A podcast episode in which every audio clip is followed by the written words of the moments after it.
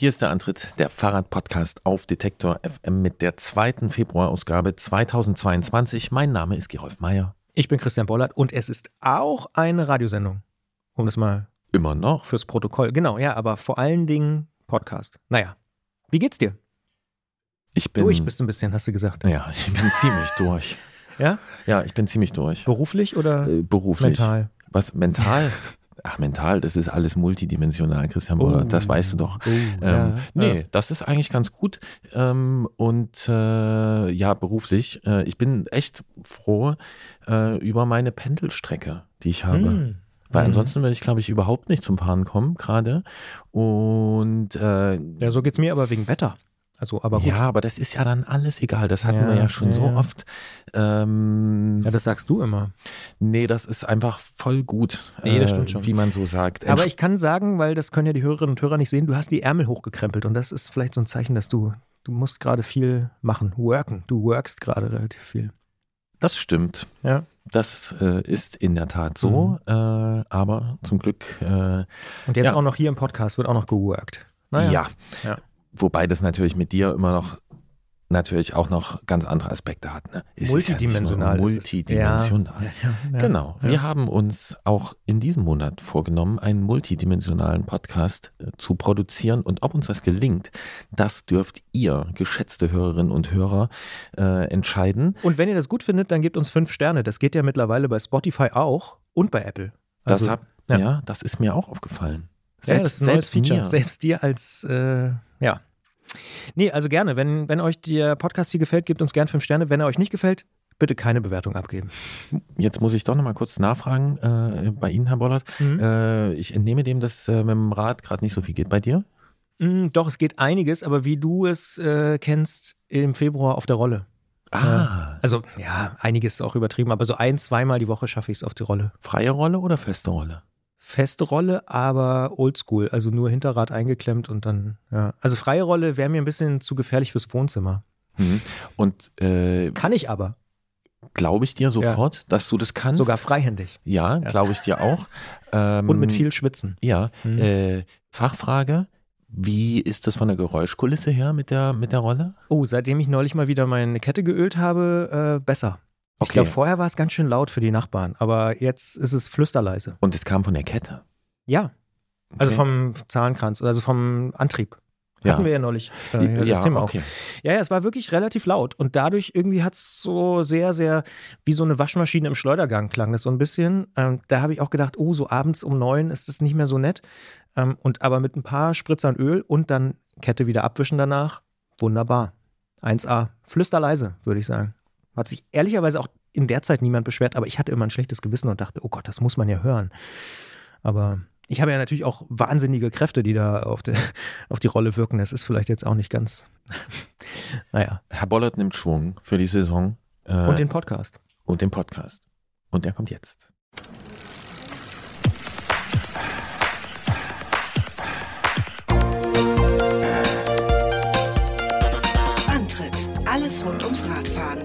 Detektor FM.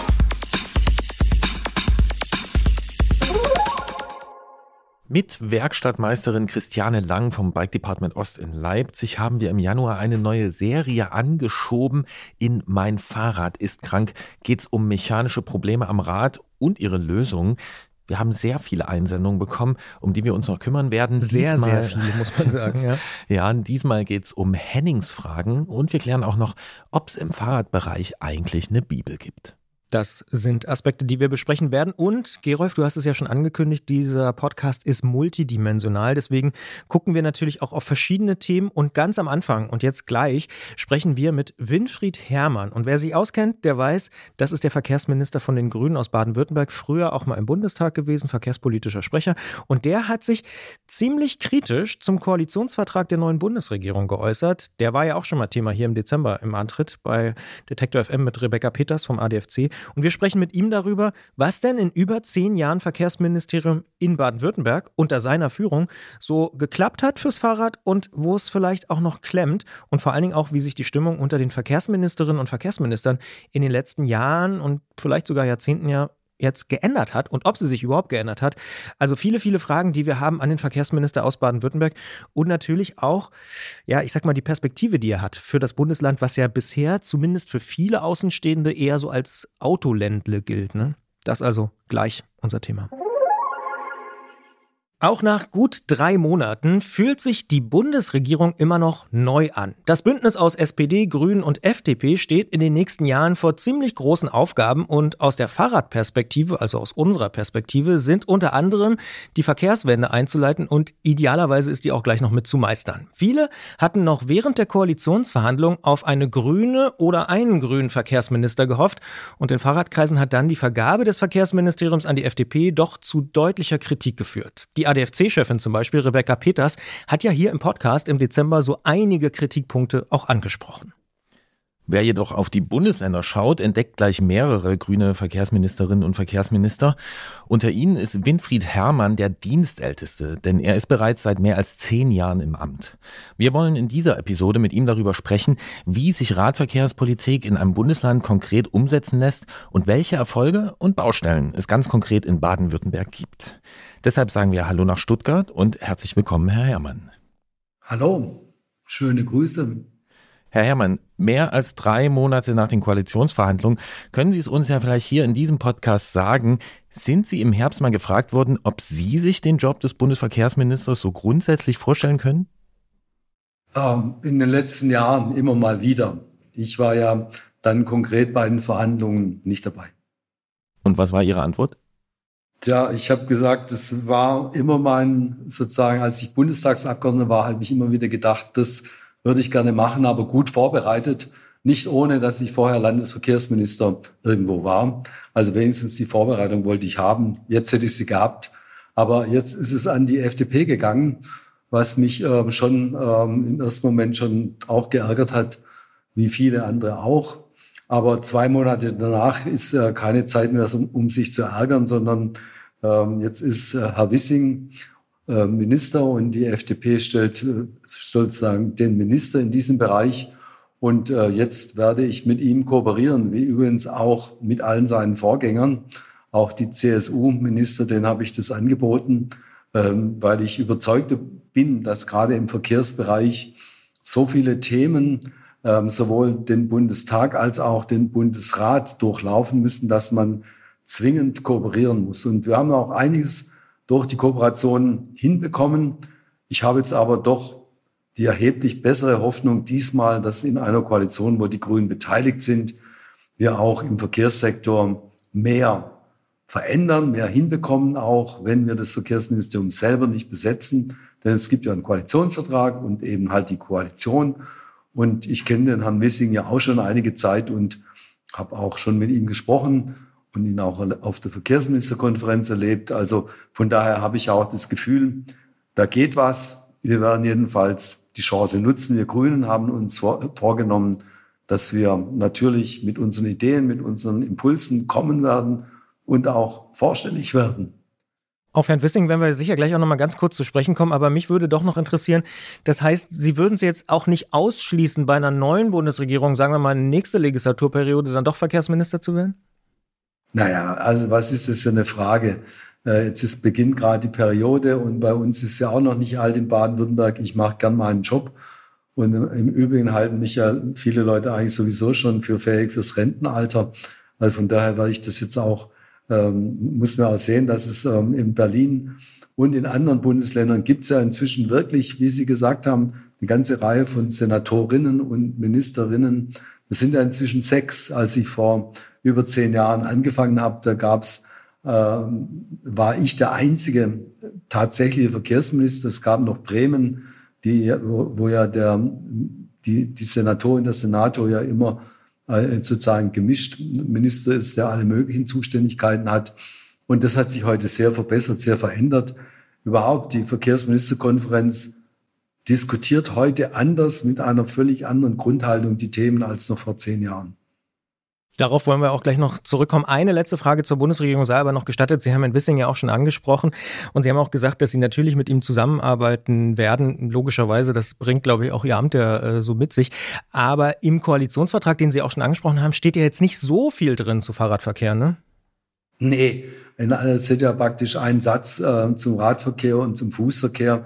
Das habe ich auch damals kritisiert, da war ich sehr unzufrieden. Wie gesagt, ich war, war leider nicht mal in der äh, Verhandlungsgruppe, ich war nur außen rum und äh, deswegen war ich schon verwundert, aber äh, es steht immerhin der richtige Satz, denn dass man die Ratsstrategie umsetzen will. Und die ist ja ambitioniert. Und das heißt eben halt auch, dass wir länderseitig auf darauf drängen müssen und auch die Koalition, also die Bundestagsabgeordneten müssen darauf drängen, dass dann das wenige, was da drin steht, auch so wie es gemeint ist, umgesetzt wird. Weil der einfache Satz, wir werden die Ratsstrategie umsetzen, ist ein ziemlich großes Projekt. Wir haben es vorhin schon kurz erwähnt, Sie sind aktuell der dienstälteste Verkehrsminister in Deutschland. Über was haben Sie sich in den letzten zehn Jahren am meisten geärgert?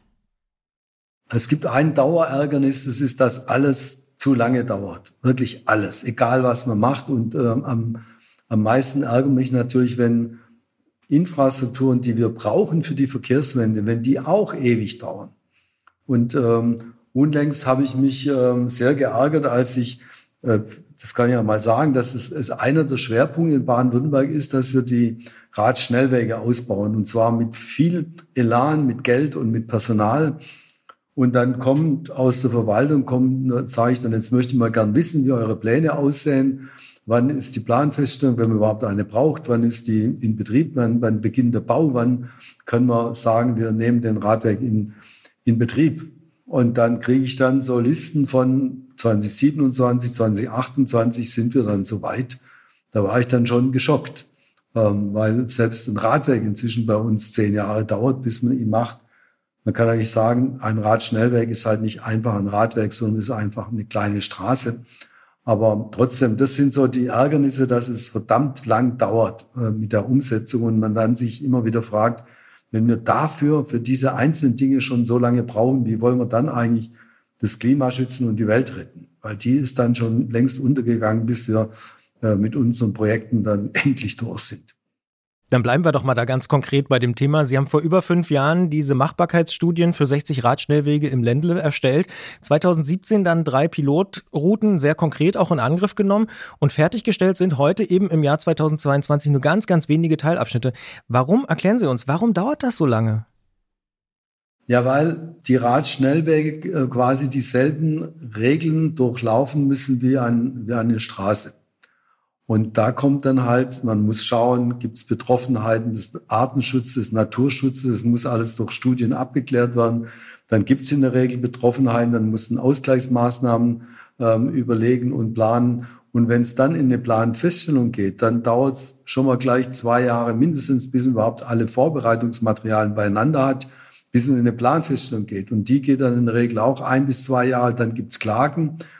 Und ich musste leider auch feststellen, dass bei den Radschnellwegen waren alle dafür. Also ich, ich könnte jetzt das Beispiel rausgreifen, den Radschnellweg entlang des Neckars, also von Stuttgart äh, Richtung Cannstatt und Blochingen und dann weiter ins Vilstal, ähm, wo wirklich viel Verkehr ist und viel los ist und wo man, wo, wo eigentlich ein hohes Potenzial da ist. Und kaum hatten wir gesagt, äh, wir machen das, haben alle Hurra geschrien und wir sind dabei. Und als es dann in, ins Detail ging, ist bei jeder Trasse, die man vorgeschlagen hat, gab es irgendwelche äh, Kritikpunkte und bessere Vorschläge. Also es sind Naturschutzeinwendungen, es sind ähm, Interessenseinwendungen, weil jemand dort Gelände hat oder einen anderen Plan hat. Es ist natürlich in, in Ballungsräumen ist ja praktisch jeder Quadratmeter verbaut und gehört jemand. Entweder ist es äh, Gewerbe oder Wohngebiet oder es ist irgendwie Naturschutz oder Landschaftsschutzgebiet. Also es ist schon schwierig, überhaupt freie Flächen zu finden. Und was ich leider auch feststellen musste, im Radbereich gibt es auch einen Haufen Besserwisser. Ja? Kaum hast du mal endlich mit, mit den, was weiß ich, mit der Verwaltung eine, eine geeignete Trasse, kommt gleich irgendjemand und sagt, er wüsste aber, dass das ziemlich blöd ist und er hätte eine viel bessere Überlegung. Und dann geht die öffentliche Debatte los. Also das ist schon schwierig bei uns in Deutschland Infrastruktur zu bauen, weil eben viele mitreden und viele äh, Dinge zu, äh, zu, zu beachten sind. Aus diesem Grunde habe ich gesagt, ich möchte gern, dass man diese Planungen auch unter dem Gesichtspunkt macht, wo können wir Zeit gewinnen, wo können wir schneller sein, was können wir ohne aufwendiges Planfeststellungsverfahren bald realisieren. Und wir haben ja in einem Fall sind wir wirklich schnell und gut vorangekommen. Das ist bei dem allerersten Radschnellweg, den, der federführend vom Landkreis Böblingen gemacht worden ist, aber mit viel Geld und Unterstützung von uns. Dort haben wir eine vorhandene Straßentrasse, die durch den Wald ging, also eine ehemalige Panzerstraße.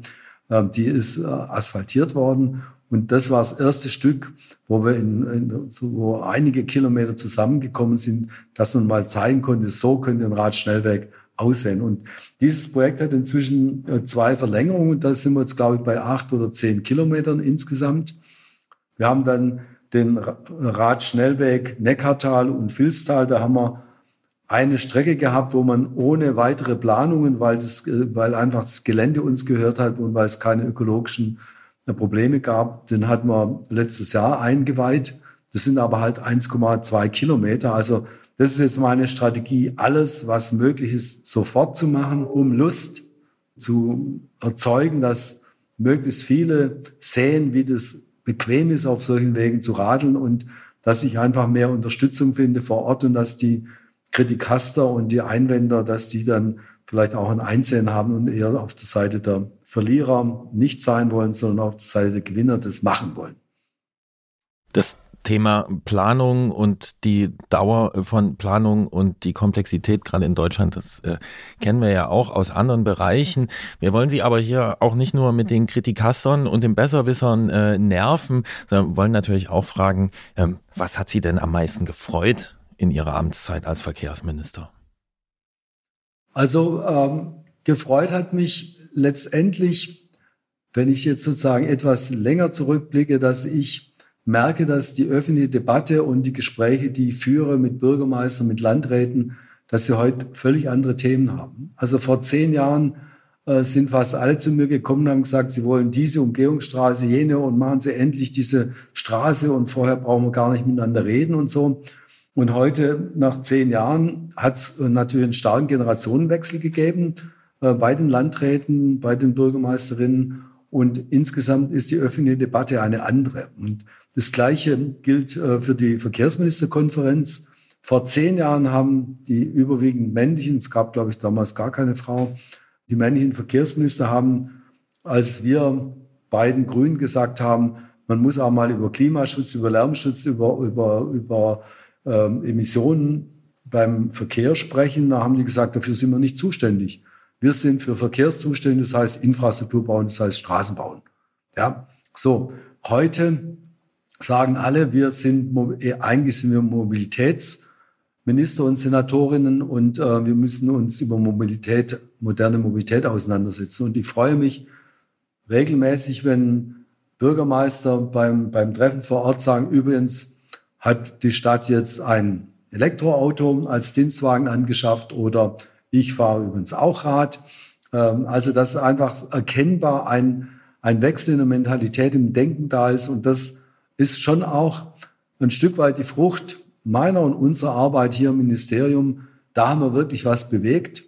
Eben nicht so viel bewegen konnten wir dort, wenn es um die Infrastrukturen dann ging. Das dauert einfach seine Zeit, aber auch da habe ich natürlich inzwischen die Freude, nach zehn Jahren kann man schon das eine oder andere Projekt, was man selber angestoßen hat, auch ähm, einweihen. Beispielsweise die Elektrifizierung der Strecke von Ulm zum Bodensee ein, äh, auch ein Ewigkeitsprojekt. Das haben wir zu Beginn unserer äh, grünen Regierungszeit vor zehn Jahren, haben wir da die Mehrheiten geschafft, dass es finanziert wird, angestoßen wird, den Bund getrieben und, und das ist dann auch gemacht worden. Also gibt es inzwischen schon auch viele, also nicht nur ein Beispiel, sondern auch viele Beispiele, die einem freuen, Spaß machen und motivieren.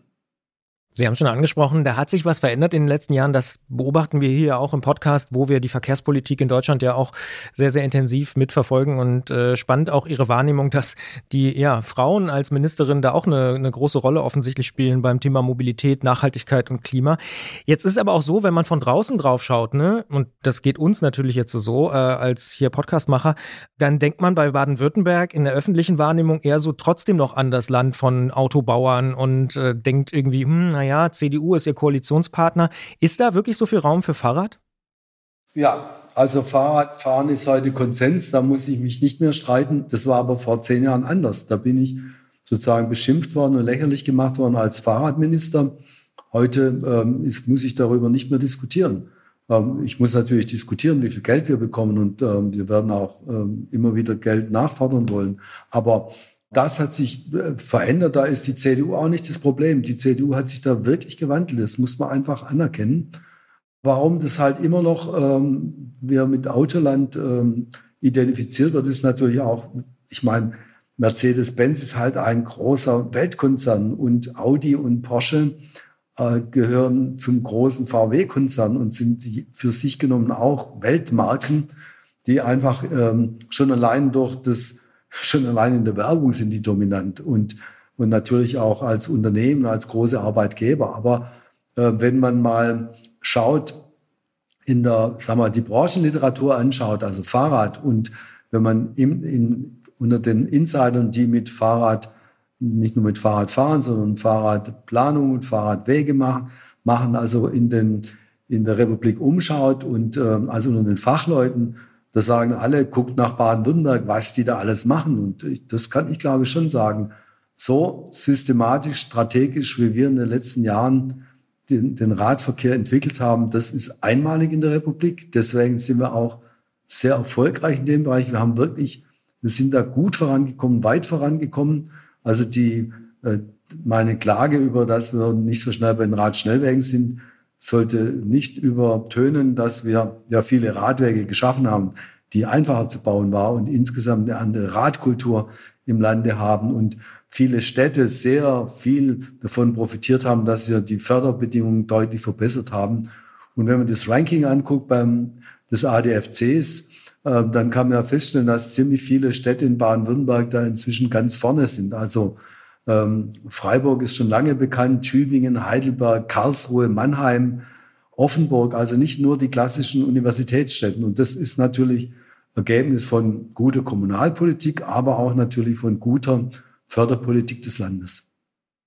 Trotzdem hatten Sie jetzt ja auch die Radschnellwege nochmal angesprochen. Wir haben auch vorhin mal die Zahlen genannt. Also sind Sie ja auch merklich nicht zufrieden äh, mit dem äh, Fortschritt da. Trotz solcher Visionen, solcher Vorhaben, wie viel Gestaltungsspielraum hat man als Landesverkehrsminister? Also im Bereich Radverkehr sehr viel. Also das kann man sagen, dass wir die, die Radpolitik in Baden-Württemberg ist sozusagen fast ausschließlich aus dem Ministerium heraus entwickelt worden aber natürlich brauchen wir bei der Umsetzung die Kommunen. Und natürlich brauche ich das Parlament für Mehrheiten, äh, für Beschlüsse und so weiter. Aber unsere Konzeption ist ja, hat drei große Bausteine. Der, der größte ist die Ratstrategie, also ein, eine Strategie mit Maßnahmen hinterlegt und Zuordnung von Maßnahmen vollzogen, also auch in großer Absprache mit den Betroffenen und mit den Beteiligten ein Konzept, wie wir bis 2030 eben den Radverkehrsanteil deutlich vergrößern wollen, dass wir zu einem landesweiten Radnetz von 7.500 Kilometer kommen mit hoher Qualität, dass wir 700 Kommunen in dieses Netz eingebunden haben wollen.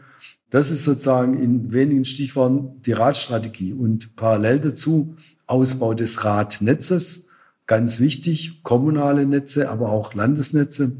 Da ist das Allerwichtigste, dass wir, auch das ist neu, dass wir Personalstellen bei den Landkreisen und bei den kreisfreien Städten geschaffen haben, weil wir gemerkt haben, wir können, wir können Förderinstrumente zur Verfügung stellen, aber wenn die Leute, wenn vor Ort keine Planer da sind und niemand, der sich verantwortlich fühlt, wird es nichts. Jetzt gibt's in allen Kreisen Kreiskoordinatoren und die haben jetzt eine Befugnis und die haben eine Verantwortung und wir unterstützen das. Und Seit zehn Jahren machen wir, das war ja eigentlich unser Startpunkt, äh, die Kampagne Radkultur, die insbesondere die Motivation zum Radfahren, die Aufklärung übers Radfahren, die einfach die Grundhaltung gegenüber dem Fahrrad, die kulturelle Anmutung von Fahrradfahren und so weiter, das und immer wieder voranbringen mit guten Ideen, mit Wettbewerben, an denen viele teilnehmen.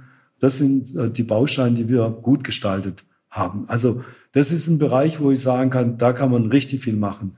In anderen Bereichen ist es viel schwieriger. Also den Bundesverkehrswegeplan kann ich als Land nur sehr begrenzt gestalten, weil es, wie der Name schon sagt, ein Plan des Bundes ist, beschlossen am Ende vom Bundestag und damit ist es Gesetz. Wir sind sozusagen in der Findungsphase beteiligt, bringen uns ein, aber am Ende beschließt der Bund, was er will. Und die Länder sind ausführende Behörden. Das heißt, man muss als Land eigentlich machen, was einem der Bund per Gesetz vorgibt. Also da gibt es nicht so viele Gestaltungsmöglichkeiten. Das ist sehr schwierig. Im Bereich öffentlichen Verkehr, also Schienenpersonennahverkehr, haben die Länder ja die Kompetenz, die ausschließliche Kompetenz. Da können wir viel gestalten. Da haben wir richtig viel Ausbaumaßnahmen, Verbesserungsmaßnahmen gemacht. Aber da hängen wir natürlich auch davon ab, was die Deutsche Bahn für ein Netz anbietet, um den Verkehr zu machen. Aber die Projekte der, des Ausbaus von Stadtbahnen, Regionalstadtbahnen, Regionalschnellbahnen, S-Bahnen, je, je nachdem, wie das heißt, da sind wir auf der einen Seite Treiber und Förderer und auf der anderen Seite immer wieder auf Partner auf kommunaler Ebene angewiesen. Das muss ich schon generell sagen. Es gibt sozusagen zwei Seiten der Partnerschaft. Einmal Richtung Bund geht nur was, wenn man da versucht, über die Kanäle Verkehrsministerkonferenz, Bundestag, Bundesrat äh, und auch durch Direktkontakte äh, Vorschläge zu machen, sich einzubringen.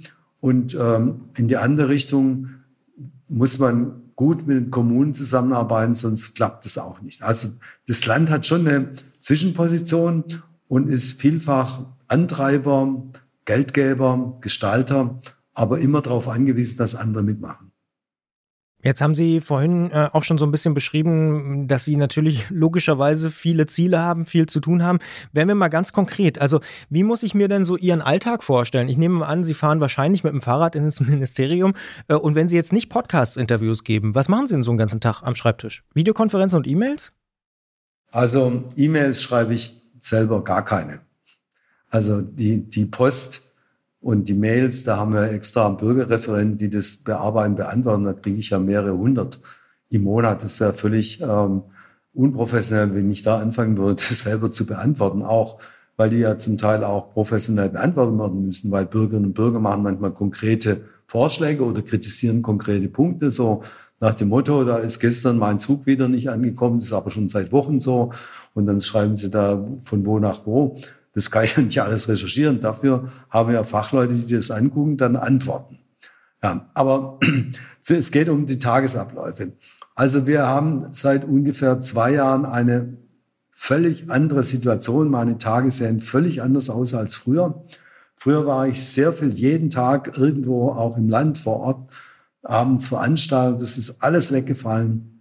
Ähm, ich bin weitgehend ähm, entweder im Ministerium, also in verschiedenen Räumlichkeiten des Ministeriums, meistens in meinem eigenen Ministerbüro und dann eben noch im Landtag oder, falls äh, das Kabinett stattfindet, auch noch im neuen Schloss.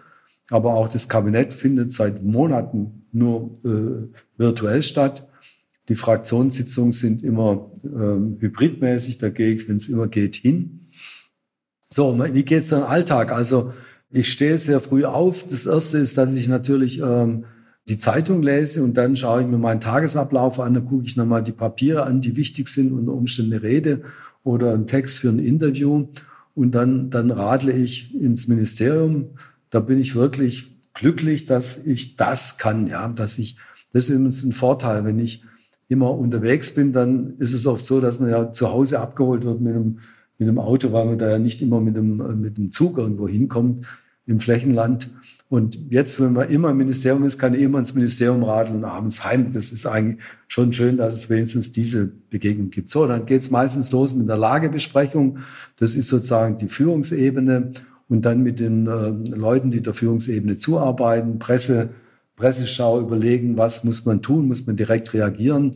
Und dann jagt im Moment gerade eine Fachbesprechung die andere und zwischen rein öffentliche Geschichten. Also heute zum Beispiel war jetzt ähm, eine größere Session zum Thema Mobilitätspass, Mobilitätsgarantie, ist eines unserer, sind unsere Großprojekte in dieser Legislaturperiode.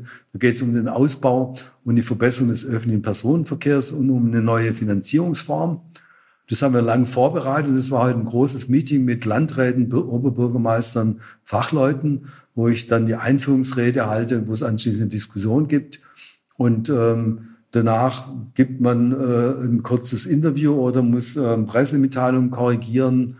Und dann ging es weiter mit der Ratidee, wo ich quasi äh, mit dabei war, die Idee, die Ratideen zu kommentieren, Fragen von Journalisten zu beantworten, jetzt ein Podcast Heute Abend habe ich noch einen Termin mit dem Oberbürgermeister von Stuttgart. Also es ist immer so eine Mischung aus Gesprächen und aus äh, Fachkonferenzen, viele Fachkonferenzen und Fachgesprächen innerhalb des Ministeriums, weil, weil wir machen eigentlich so gut wie keinen Termin ohne eine gute Vorbereitung. Also wo man erstens zum ersten Mal das sozusagen die Unterlagen sichtet, dann mit den Fachleuten bespricht, was sind wichtige Punkte, was will ich vorantreiben, äh, wie machen wir das und, und man bespricht auch mögliche Konflikte und so weiter. Also die Tage sind in, in der Sache abwechslungsreich, aber von der Bewegung her eher langweilig und, und starr. Und es gibt, äh, letzte Woche war ich die ganze Woche nur am Schreibtisch und vor, der, vor, dem, vor dem Übertragungsgerät und zwar immer am gleichen Platz. Das war natürlich ziemlich nervig. Das kennen wir hier auch und deswegen schätzen wir auch unsere Pendelstrecken und deswegen sind wir natürlich auch interessiert äh, daran, wie weit haben Sie es denn vom Ministerium bis nach Hause? Ich habe es nicht weit. Das sind irgendwie so zwei Kilometer. Also das ist keine große, große Heldentat, aber ähm, immerhin. Äh, es gibt immerhin einen Berg, wo ich hochfahren muss. Morgens kann ich schön runterrollen und äh, werde frisch. Da war ich in Berlin, als ich Abgeordneter war, hatte ich immer 40 Minuten einen Weg. Das war ein anderes Training. Aber das ist jetzt hier, da ist Stuttgart nicht groß genug. Ja, also zwei Kilometer klingt gefährlich kurz, aber das kann ja auch jeder, kann ja auch jeder selbst einschätzen. Ähm, also einfach nur, um da auf andere Gedanken zu kommen. Aber ähm, äh, Christian hat äh, also recht gehabt mit seiner Mutmaßung, dass sie mit dem Rad fahren. Ähm, sie haben die äh, Initiative Radkultur schon erwähnt. Die ist ja nun auch über zehn Jahre alt. Welche Erfolge haben Sie da und wie messen Sie diese Erfolge? Also ähm, der größte Erfolg ist, glaube ich, dass in diesen zehn Jahren wir die Arbeitsgemeinschaft Fahrradfreundliche Kommunen ähm, aufgebaut haben. Als ich angefangen habe, gab es gerade die Idee, dass man das macht. Und es gab wenige Kommunen, die, die dabei waren. Und es gab eine Geschäftsstelle. Und das haben wir alles ausgebaut und verstetigt.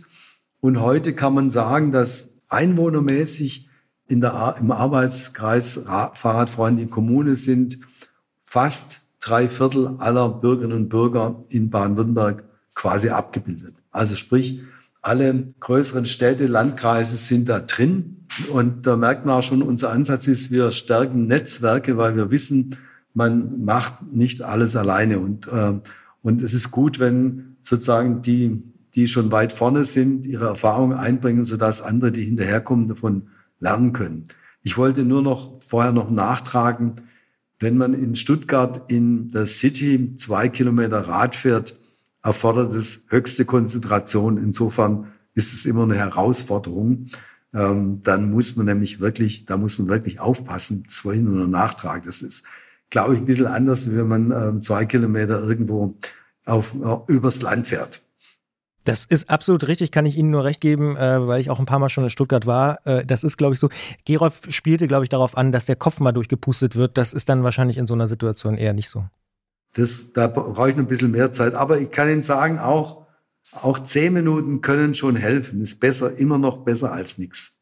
Absolut. Da können wir äh, natürlich nur zustimmen, äh, müssen Ihnen aber auch gestehen, äh, wenn wir hier im Fahrradpodcast Antritt Baden-Württemberg hören, im Fahrradkontext, dann denken wir auch immer an ein bestimmtes Thema, und zwar die Zwei-Meter-Regel. Die gibt's ja bei Ihnen im Land und das ist ja so eine Spezialität. Also Radfahren ist auf Wegen unter zwei Metern Breite verboten, es sei denn, ein Weg ist wirklich offiziell zum Radfahren freigegeben. Ähm, wir wissen aus einigen Gesprächen, dass Mountainbikerinnen und Mountainbiker in Baden-Württemberg da seit Jahren ziemlich verärgert sind. Wie stehen Sie denn zu dieser Regelung?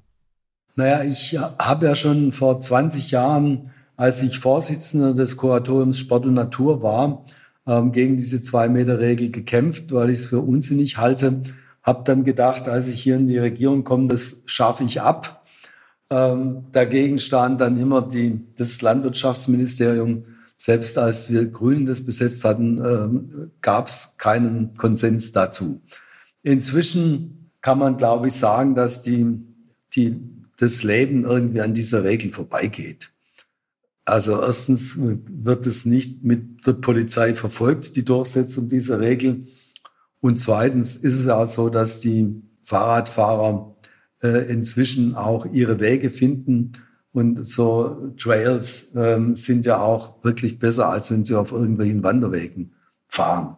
Und die sind da und dort in den Wäldern entstanden. Und meine Antwort und mein Angebot an das Landwirtschaftsministerium war immer zu sagen, ihr braucht ja nicht den ganzen Wald freigeben, weil ich möchte ja auch nicht, dass ähm, das Wild gestört wird, weil Radler überall wild durch die Gegend fahren, sondern sie sollen auf bestimmten Trails fahren. Und das gilt übrigens auch für Wanderer, dass man nicht überall läuft. Und, ähm, und ich verstehe auch gut, dass wenn man äh, als Wanderer auf einem schönen Pfad ist, dass man da ungern äh, von, von einem Rad, von einem Biker irgendwie erschreckt werden will. Und da und dort gibt's die Begegnung und ähm, ich glaube, die Biker sind inzwischen rücksichtsvoller geworden und, und die ähm, Wanderer ähm, haben da auch ein Einsehen. Also in der Praxis höre ich eigentlich kaum mehr von Konflikten. Ich bin aber trotzdem der Meinung, dass wir, also die Regeln ist irgendwie, die sollten wir abschaffen. Das Zweite, woran wir denken im Kontext mit Radfahren und Baden-Württemberg, ist dann nach der Zwei-Meter-Regel äh, sind die mittelständischen Unternehmen, äh, die sie ja bei sich haben, also wissen wir auch, Baden-Württemberg, das Fahrrad oder Herr von Dreis hat da gewirkt und hat so den Vorläufer des Fahrrads erfunden. Äh, 2017 haben wir mit äh, Minister Peter Haug damals gesprochen und ähm, der sagte uns dann, dass die Fahrradfirmen in Baden-Württemberg, gerade die Mountainbike-Firmen, ihre Produkte auf hauseigenen privaten Trails testfahren. Können Sie das bestätigen? Ähm das kann ich leider nicht bestätigen. Also nicht, weil ich, weil, weil ich es dementieren muss, sondern ich, das weiß ich wirklich nicht. Ich kann aber sagen, dass wir in Baden-Württemberg relativ viele äh, Firmen haben, die mit Fahrradverkauf, äh, Fahrrad zusammenstellen, Entwicklungsprodukten, Patenten im Einzelbereich, dass wir da ziemlich viel haben. Auch, äh, wir haben auch einen großen zentralen Händler in Stuttgart, der insgesamt auch das Radfahren gut fördert. Wir haben richtig große Radgeschäfte inzwischen. Also das Baden-Württemberg boomt so richtig. Also man wird sich, wer vor zehn Jahren in Stuttgart war und das vergleicht mit heute, der wird die Stadt nicht mehr wiedererkennen, was Radverkehr anlangt. Also heute Morgen hatte ich das, das echte Vergnügen, dass ich an einer Kreuzung, die ich täglich benutzen muss und wo es so einen Übergang gibt, wo man so auf eine Zwischenverkehrsinsel zwischen zwei Spuren ähm, fahren muss und dann muss man warten, bis die Ampel wieder grün wird. Wo ich schon immer gedacht habe, oh je, da dürfen auch nicht mehr als zwei Fahrräder kommen. Und heute Morgen, wie gesagt, wir sind im Winter, waren, waren zwei große Cargo-Bikes unterwegs plus zwei andere. Und da habe ich gedacht, das ist schön, dass man jetzt sehen kann, dass es inzwischen so viele Radler gibt, dass schon die mäßigen Ausbaumaßnahmen nicht mehr ausreichen, weil es einfach einen höheren Bedarf gibt. Und ähm, das ist ähm, gerade die Cargo Bikes sind in Stuttgart ähm, so im Stadtbild inzwischen aufgrund der Förderung durch die Stadt. Auf der einen Seite die Stadt fördert Familien ähm, mit Cargo Bikes, die, die äh, da ihre Kinder transportieren. Wir fördern beim Gewerbe ähm, die Cargo Bikes und das ist gut sichtbar. Und ähm, das, das wollte ich nur auch sagen, dass sich wirklich sichtbar was verändert und jetzt muss auch die Jetzt müssen natürlich auch die Infrastruktur nachziehen, weil die Fahrradständer sind eigentlich für die Cargo-Bikes schon mal zu klein. Und, ähm, und man merkt an vielen Stellen sind auch die Wege zu eng und die Kurven sind zu eng. Und ähm, das, das sind jetzt alles neue Herausforderungen. Also das ist jetzt auch die Antwort. Wenn man an, wenn man Baden-Württemberg denkt, denkt man nicht, dann denkt man die Zwei-Meter-Regel. Das, das glaube ich, dass das eher Spezialistendenken ist. Ähm, für die normalen Alltagsradler hat sich sichtbar was verändert. Und für die, die von außen kommen, kann ich nur sagen, wir sind das Land mit inzwischen an die 20 touristischen Radfernwegen, wobei mehrere ähm, viel Sterne haben vom ADFC, weil sie so schön sind. Also es ist auch touristisch attraktiv, mit dem Fahrrad nach Baden-Württemberg zu kommen. Ich glaube, den Ruf haben wir uns schon erarbeitet. Das können wir auch bestätigen. Also wir sind natürlich Spezialisten, sonst hätten wir ja auch unseren Beruf verfehlt. Aber wir denken natürlich nicht nur an die Zwei-Meter-Regel. Gerade wo Sie das eben erwähnen mit den Lastenrädern und wenn sich dann zwei begegnen oder überholen, muss ich dann doch nochmal auf die Radschnellwege äh, zu sprechen kommen. Wie ist denn da jetzt so der, der, der Horizont? Also wenn, wenn man so schaut auf die Übersicht, dann steht bei ganz vielen, die sind in Planung. Ähm, 2017 äh, wurde das ja angestoßen. Wie wird sich das denn weiterentwickeln? Also wir hatten es vorhin von diesem, von diesem Planungs- und Zuständigkeitspfropfen. Wird der sich in den nächsten Jahren absehbar lösen? Was denken Sie? Also es wird auf jeden Fall besser werden, weil einfach auch auf die Personalstellen geachtet haben, dass die Regierungspräsidien auch Leute kriegen, damit die Planungen vorankommen. Ähm, also ich habe die klare Vorgabe, dass sie in dieser Periode zehn Radwege, Radschnellwege hinbekommen bis 2030, 20. Und ich habe gesagt, wenn der Radweg nicht ganz perfekt ist, bin ich auch zufrieden, wenn der größte Teil gebaut ist. Und, und ich habe auch gesagt, dann gibt's halt mal, wenn es Probleme gibt, halt mal ein paar Meter, keine vier Meter Standard oder noch einen separaten Fußweg, sondern dann muss man halt auch mal einen Kompromiss machen, bevor man endlos lange Planungen und Rechtsstreitereien und sonst was hat. Denke ich, müssen auch Radfahrer denken, dass es halt in einem so dichten Raum, Verkehrsraum, Lebensraum, dass man da nicht alles perfekt machen kann, sondern dass Radler und Zustände halt auch einen Kompromiss machen müssen. Da musst du halt mal ein bisschen langsamer fahren und dann geht's gleich wieder schneller. Also das ist meine Ansage. Entscheidend ist, dass wir schneller fertig werden. Stichwort Kompromiss ist, äh, wo Sie es gerade ansprechen, beengter Raum. Stuttgart ist vielleicht dafür ein Paradebeispiel. Da ist nicht so viel Platz. Ähm, alles, was sie für Fahrradfahrerinnen und Fahrradfahrer machen, bedeutet natürlich, dass es jemand anders wegnehmen müssen. In dem Fall meistens oder oft auch Autofahrerinnen und Autofahrer. Wie managen Sie das? Also das kriegt man ja in Deutschland überall mit, dass es da Probleme gibt. In Berlin, in Stuttgart sicher auch. Also was ist da Ihre Antwort? Also klar ist, dass das Auto zu viel Platz in den Städten hat. Und, und weil es zu viel Platz hat, ähm, darben die anderen. Also die Fußgänger haben sehr enge Wege, die zum Teil zugestellt sind oder teilweise zur Hälfte noch als Parkplatz äh, freigegeben sind.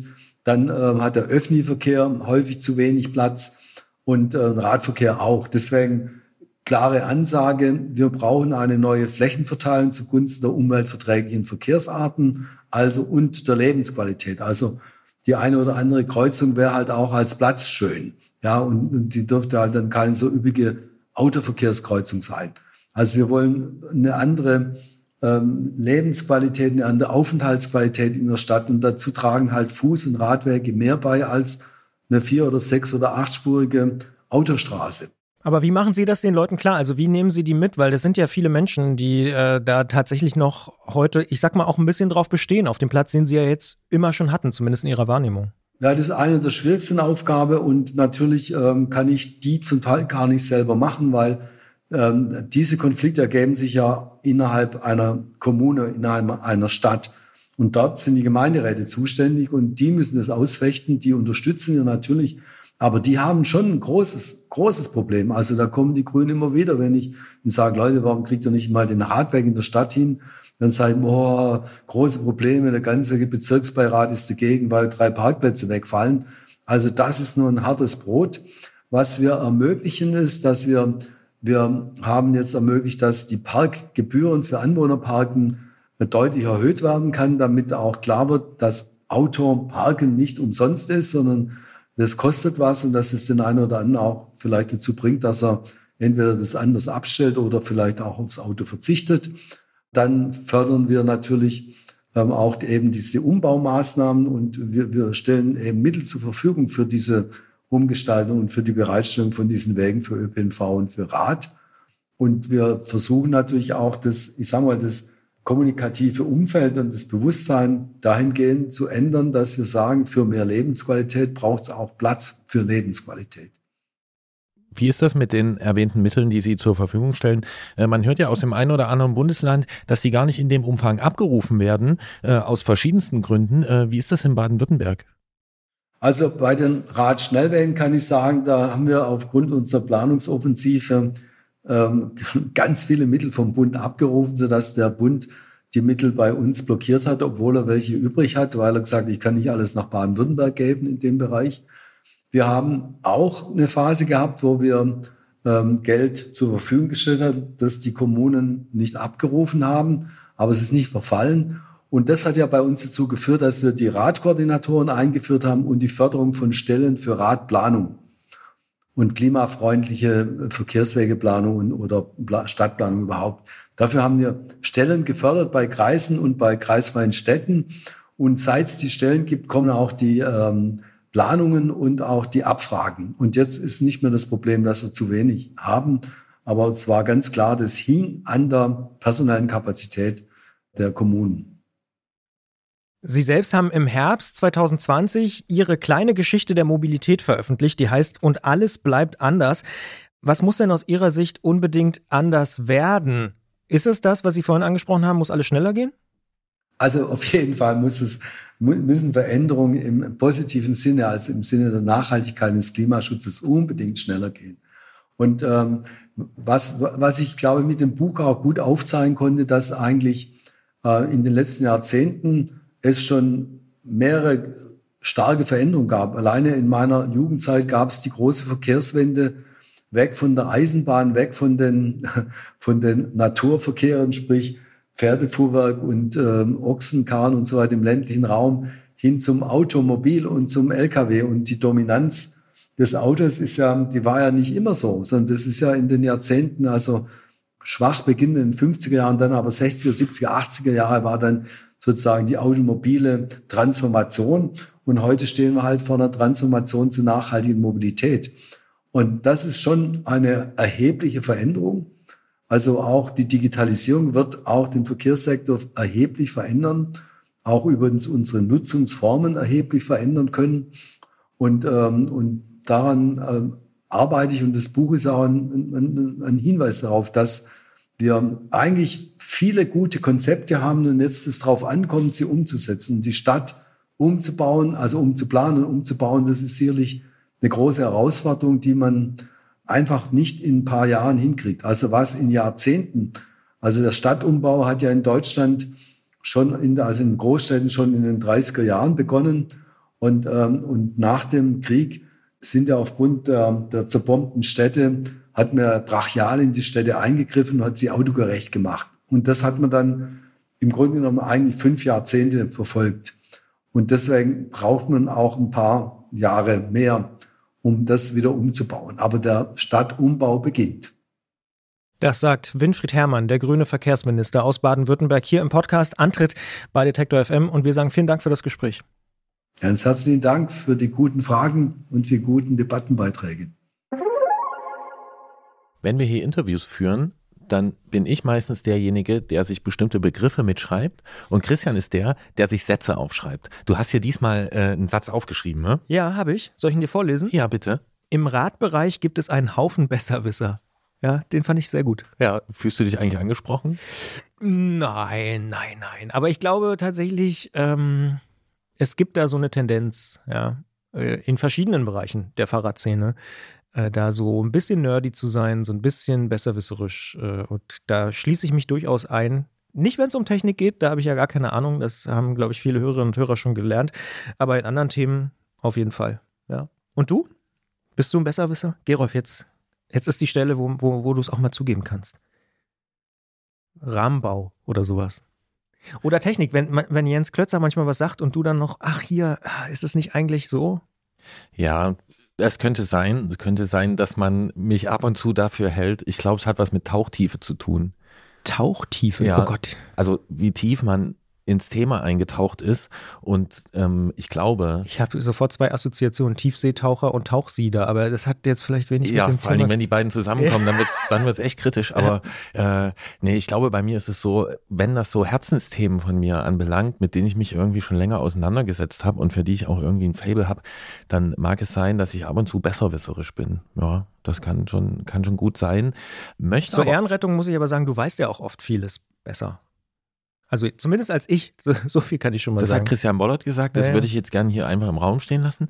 Ich möchte zur Ehrenrettung der Menschen im Radbereich sagen, dass äh, die Besserwisserei ganz sicher nicht auf den Radbereich beschränkt ist. Nee, das auf keinen Fall. Und das ich nicht. ist wahrscheinlich so bei ganz vielen Sachen, die so nerdy sein können. Ja, Das spricht ja auch ein bisschen für Leidenschaft, finde ich. Wenn man irgendwie für irgendwas kämpft und äh, ja. ja, und ich möchte mich sogar zu der Behauptung versteigen, Oh, dass es was mit der Multidimensionalität des Oh, Themas das zu zieht tun sich hat. ja jetzt aber wirklich durch diesen ganzen Podcast, ja? Ja. Ein kleiner Jetzt roter es- Faden. Ja. Christian Bollert ist es aufgefallen. ähm, Nach wie vielen Minuten eigentlich? Naja, vielen, vielen Minuten. Ja, Mhm. na dann, wenn man halt so eine gewisse Tauchtiefe entwickeln kann und wenn da so viel drinsteckt, ne, und ähm, wenn, wie wir alle wissen, was wir in jedem zweiten Podcast sagen, äh, so ein Gegenstand halt ein Werkzeug ist äh, und es dann ganz viele äh, Verästelungen gibt, dann ist auch viel Raum für Identifikation und viel Raum für Spartenwissen und dann kommt's halt. Und das ist ja auch in anderen Bereichen so. Ich weiß nicht, jedes Mal, wenn ich mit so IT-Leuten rede, wenn ich mal ein Problem habe und mich da versuche zu melden, äh, dann muss ich mich manchmal hart anstrengen, überhaupt was zu verstehen. Hm. Geht mir ähnlich, aber ja, obwohl ich da, glaube ich, das ist ganz interessant. Äh, kommen wir jetzt sehr in so einen multidimensionalen Bereich. Äh, von außen habe ich, glaube ich, die Zuschreibung, dass ich da schon sehr, sehr viel verstehe. Aber für mich ist es trotzdem, gibt es ganz viele Ebenen, wo es dann für mich auch wieder kompliziert wird. Also es ist da sind wir bei deiner Tauchtiefe. Die ist vielleicht gar kein schlechtes Bild. Da bin ich ein Stück unter der Oberfläche, aber noch lange nicht am Grund. Ja, was ja. wahrscheinlich eh nicht geht, aber das, da, da wären wir fast schon philosophisch. Mhm. Und jetzt nenne ich dir einen Beruf und vielleicht ahnst du auch schon, welchen ich meine, bei dem die Tauchtiefe damit zusammenkommt, dass man trotzdem, wenn man eingetaucht ist, wieder zur Wasseroberfläche muss und Leuten, die vielleicht überhaupt keine Ahnung davon haben, ähm, einen Zusammenhang erläutern muss, ihn darstellen muss. Und jetzt weißt du. Welche. Lehrer. Nein. Du meinst Journalisten oder so? Nee, das nee. meine ich auch nicht. Ich meine Leute, die in der Fahrradwerkstatt stehen. Ach. Weil die müssen sich ziemlich genau auskennen mit dem, was da vorliegt. Und dann müssen sie es aber Leuten erklären, die sich ungefähr so verhalten, wie wenn ich irgendein IT-Problem habe. Bevor wir aber dazu kommen, will ich noch eine Fußnote loswerden, einfach der Transparenz halber. Als Winfried Herrmann im Gespräch gesagt hat, die Zwei-Meter-Regel kann eigentlich weg, habe ich ein Lächeln auf deinem Gesicht gesehen. Ich fand es eine für einen Minister schön plastische Aussage. Die ist relativ klar und die hat nicht so viel Interpretationsspielraum. Und ja, es ist so, es ist ein Spezialthema. Aber klar, es hat uns ja schon eine Weile begleitet. Und ich weiß von Leuten, die dort äh, sich damit auseinandersetzen, dass sie das immer noch nervt. Insofern fand ich das schon mal ähm, bemerkenswert. Ja, bemerkenswert im Wortsinn. Und dann kommen wir jetzt zu einer Frau, die sich auskennt und die sehr, sehr tief tauchen kann und trotzdem zurück an die Oberfläche, ohne dass sie ja, platzt. oder ich weiß nicht, was das richtige Bild dafür ist. Jedenfalls, dass sie dann Menschen, die im Fahrradladen sind, auch ihre Probleme erklären kann. Und unter anderem auch mir, der bekanntermaßen jetzt nicht so die hellste Kerze ist, wenn es um Technik geht. Und wir hier im Podcast für schräge Sprachbilder schwimmen jetzt eine Runde mit ihr. Christian, ich habe eine gute und eine schlechte Nachricht für dich. Aha. Welche willst du zuerst hören? Na komm, die schlechte. Okay, die schlechte Nachricht ist, es sind sehr viele Fahrräder krank in diesem Winter. ja, das überrascht mich bei dem Wetter aber auch nicht so richtig. Ja. Willst du jetzt mal die gute hören? Ja, bitte. Haben uns einige davon geschrieben und wir können helfen. Denn wir haben hier die zweite Ausgabe von Mein Fahrrad ist krank. Und dazu natürlich auch Christiane aus dem Bike Department Ost in Leipzig wieder bei uns. Hallo Christiane. Ja, hallo. Und wir haben aber auch noch äh, quasi die dritte Nachricht, so halb gut, mittelschlecht. Äh, wir haben wahnsinnig viele Einsendungen bekommen. Also so ein bisschen auch die Qual der Wahl, Gerolf. Ja, wir müssen redaktionell auswählen. ja. Ja, ist ja, wirklich ja. so. Und wir haben jetzt eben eine halbe Stunde in der Küche gesessen und haben erstmal Krankheiten sortiert. Und das haben wir jetzt gemacht. Und äh, wir können schon mal im Vorhinein vermelden, dass wir demnächst ein großes Frühjahrsputz-Spezial veranstalten werden. Da bildet sich schon ein, ein Cluster an Fragen auf jeden Fall. Ähm, ich sage einfach nochmal an der Stelle vielen Dank für all die Hörerinnen und Hörer, die uns äh, Fragen geschickt haben. Und äh, es ist ja eher schön, dass wir jetzt so wahnsinnig viele haben und uns überlegen mussten, womit fangen wir an, mit welcher Frage, mit welchen Menschen. Ähm, dementsprechend, es ist keine Wertung, welche Fragen wir jetzt beantworten, welche nicht, sondern äh, schickt uns gerne weiter Fragen für Mein Fahrrad ist krank. Ähm, wir freuen uns hier jeden Monat mit Christiane welche zu beantworten. Und äh, irgendwo müssen wir ja mal anfangen. Und das machen wir jetzt. In dieser Ausgabe von Mein Fahrrad ist krank verhält es sich nicht so wie beim letzten Mal, äh, bei dem Christian äh, das Problem mit seinem äh, linken Schalthebel geschildert hat, was dann durchaus noch einige Erläuterungen nach sich gezogen hat, weil es äh, etwas komplexer war, als man sich das vielleicht auf den ersten äh, Blick oder aufs erste Hören vorstellt. Diesmal haben wir eine Fülle an kleineren Problemen, an kleineren Fachfragen, die äh, zum Beispiel Henning an Christiane sendet oder richtet. Und zwar schreibt Henning, mein Rad hat einen Alurahmen. Meine Sitzstange ist aus Carbon. In der Regel wird das Rad an der Sitzstange im Montageständer aufgehängt. Ich habe hier jedoch Hemmung. Das Rad ist dabei ja nicht im Wasser und will nach vorne wegfallen. Die Belastung für die Sitzstange stelle ich mir dabei als recht groß vor. Daher hänge ich es am Montageständer lieber am Alurahmen statt an der Carbon-Sitzstange auf. Sind meine Sorgen berechtigt und mache ich es richtig? Ähm, ja, also auch wir in der Werkstatt hängen ähm, Carbon-Sattelstützen an der Carbon-Sattelstütze auf, also klemmen die Carbon-Sattelstütze, wobei das äh, Wort klemmen jetzt vielleicht ein bisschen zu viel ist, äh, weil natürlich ähm, wollen wir keinen Schaden anrichten und natürlich machen wir das nicht mit äh, maximaler Klemmkraft. Ähm, und wenn man da ein bisschen vorsichtig ist, dann ähm, kann man das machen. Überhaupt gar kein Problem. Okay, an der Stelle bin ich überrascht, weil ich hatte mir eigentlich immer gemerkt, Carbon-Teile lieber nicht klemmen mit so einer Klauenklemme, wie so ein Montageständer hat. Ähm, wie stellt ihr denn fest, ähm, wann das noch geht und wann man es lieber nicht machen sollte? Naja, wir klemmen grundsätzlich äh, keine äh, Sattelstützen so fest ein, dass äh, da irgendeine Verformung stattfinden kann. Also äh, die Sattelstütze ähm, ist nach oben hin ja durch einen Sattelkloben oder irgendeine Form von äh, Spannvorrichtung für den äh, Sattel ja vom Durchmesser her dicker und ähm, entsprechend äh, kann das Ganze gar nicht bis zum Schluss runterrutschen und am Ende kommt ja auch noch der Sattel obendrauf. Das heißt, eher hängen wir das leicht ein und ähm, klemmen dann so weit, dass es gerade ähm, nicht hin und her wackelt im Montageständer. Außerdem, äh, was wir auch machen, wir haben ähm, solche Schutzpads äh, in der Klemmklaue. Ja, letztlich reicht da aber auch ein Lappen oder sowas, mit äh, dem man für eine moderate, taugliche Klemmkraft sorgt. Das hm. heißt, ähm, ich zu Hause kann das eigentlich auch machen, wenn ich darauf achte, irgendwas noch dazwischen zu machen und nicht zu fest zuzuziehen, um es jetzt mal als Laie zu sagen? Äh, ganz genau. Das, natürlich gibt es jetzt für äh, solche Rahmen mit, mit ganz speziellen, äh, dünnwandigen, äh, also dünner als Cola-Dosenartige äh, Rahmen und äh, Sattelstützen, Komponenten natürlich noch andere Möglichkeiten, Räder aufzuhängen oder in Montageständer eben. Aber das mit der Sattelstütze ist das gängigste ähm, und wird Deutschland hoch und runter so gemacht. Und ähm, ich kenne wirklich überhaupt gar keinen ähm, Fahrradladen oder äh, der, der es mal geschafft hat, dadurch einen etwas zu zerstören. Also kann man machen. Man muss natürlich wie bei allen Sachen wissen, was man tut.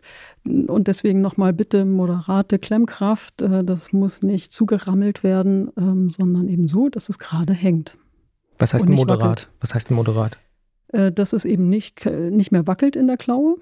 Also gerade nicht mehr wackelt in der Klaue. Das würde ich als moderat bezeichnen. Jetzt wissen wir ja, dass du auf 20 Jahre Werkstatterfahrung zurückblickst und wenn man das jetzt mal hochrechnen würde, wie viele Sattelstützen du schon geklemmt hast, würde mir immer ganz, ganz grob schätzen, dass das bestimmt äh, fünfstellig ist.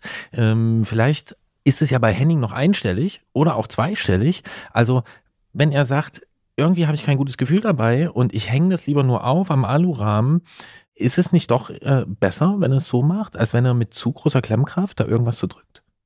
Äh, auch den Alurahmen, wenn das ein hochwertiger Alurahmen ist, äh, kann man mit zu großer Klemmkraft sehr leicht äh, zerdrücken. Man muss also in jedem Fall vorsichtig äh, vorgehen und in jedem Fall gar keine hochwertigen äh, Komponenten und Bauteile äh, mit erhöhter Klemmkraft irgendwo einspannen. Das ist ähm, ja nicht dafür vorgesehen. Also die ähm, Sattelstützen sind an der Stelle, wo sie geklemmt werden, im Sattelrohr, also im Rahmen.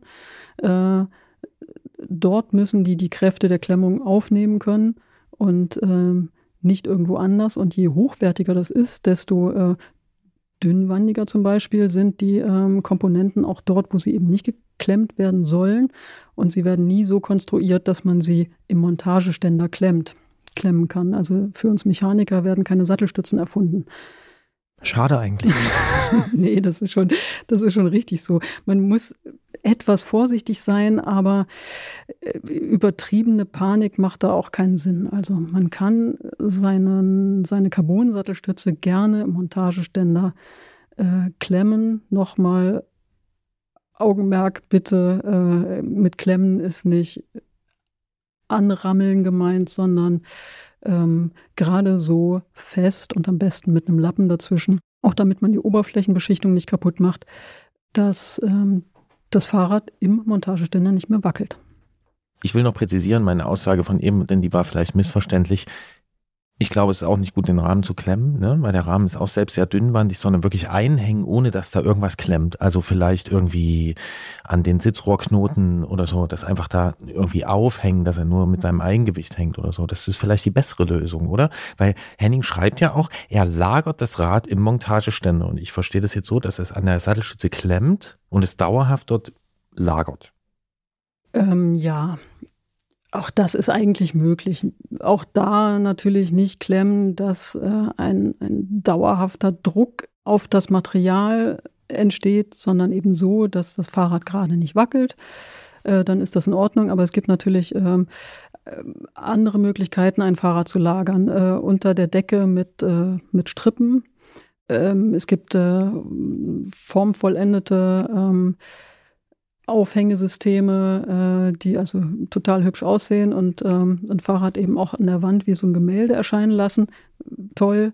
Ähm, aber man muss eben gucken, wofür man das, äh, wofür man das braucht. Und wenn man den Montageständer nun mal da hat und stehen hat und nicht extra aufhalten muss, dann ähm, ist es durchaus möglich, ähm, das Fahrrad da zu lagern. Auf die Art und Weise schont der Henning nämlich äh, zum Beispiel einfach seine Reifen. Also wenn das äh, Fahrrad auf den Reifen stehen würde, würden äh, Reifen und Schläuche mehr belastet werden, als es ihnen gut tut. Und insofern moderates Klemmen in Ordnung. Also praktikable Lösungen stellen wir fest. Und ich habe wieder was gelernt. Auf den Reifen stellen ist eigentlich nicht so gut. Gut, dass mein Fahrrad hängt. Jedenfalls das, äh, was mir am wertvollsten ist in meinem Herzen. Henning hat aber gleich noch eine Frage mitgestellt und die passt irgendwie auch ganz gut zur Jahreszeit. Und er fragt nämlich, kann ich aufgrund der Temperaturen meine Tubeless-Reifen und mein Rad im Winter in der wenige Grad warmen Garage aufbewahren, die vermutlich logischerweise nicht geheizt ist? Ist das eine gute Idee oder sollte er da dann doch lieber ins Wohnzimmer umziehen mit dem Ding? Äh, doch, das kann er machen. Also meiner Erfahrung nach ähm, passiert der äh, Tubeless-Milch ähm, durch ähm, geringe Temperaturen äh, nichts. Also ich habe noch nichts von eingefrorener Tubeless-Milch zum Beispiel gehört. Und ich habe auch noch keine auf äh, meinem Werkstatttisch gehabt. Und ähm, ja, nee, kann man machen. Ich meine, das verschleißt natürlich auch das Zeug, so wie äh, Schläuche verschleißen, verschleißt auch äh, Tubeless-Milch.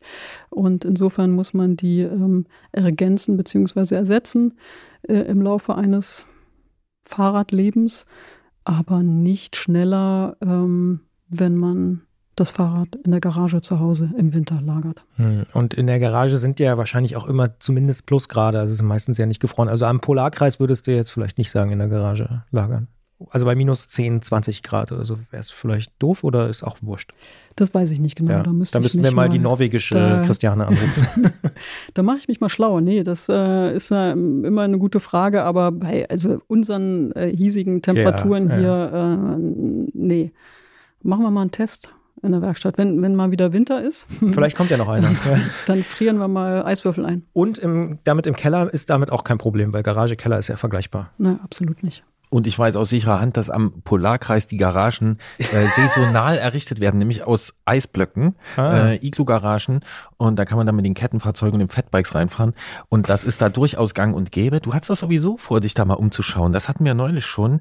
Am Polarkreis. Ähm, genau. Aber mir fiel noch ein, dass ich auch gehört habe von Leuten, die zumindest überzeugend so sich dargestellt haben, als würden sie sich auskennen, dass Temperaturwechsel äh, gerade im Winter auch gar nicht so gut sind. Also dass es vielleicht sogar besser ist, das Rad bleibt, wenn ich jetzt bei um Temperaturen um den Gefrierpunkt fahre, bleibt auch bei diesen Temperaturen über Nacht, als wenn ich es danach, wenn es ganz erkaltet ist, in die sehr warme Wohnung zum Beispiel trage.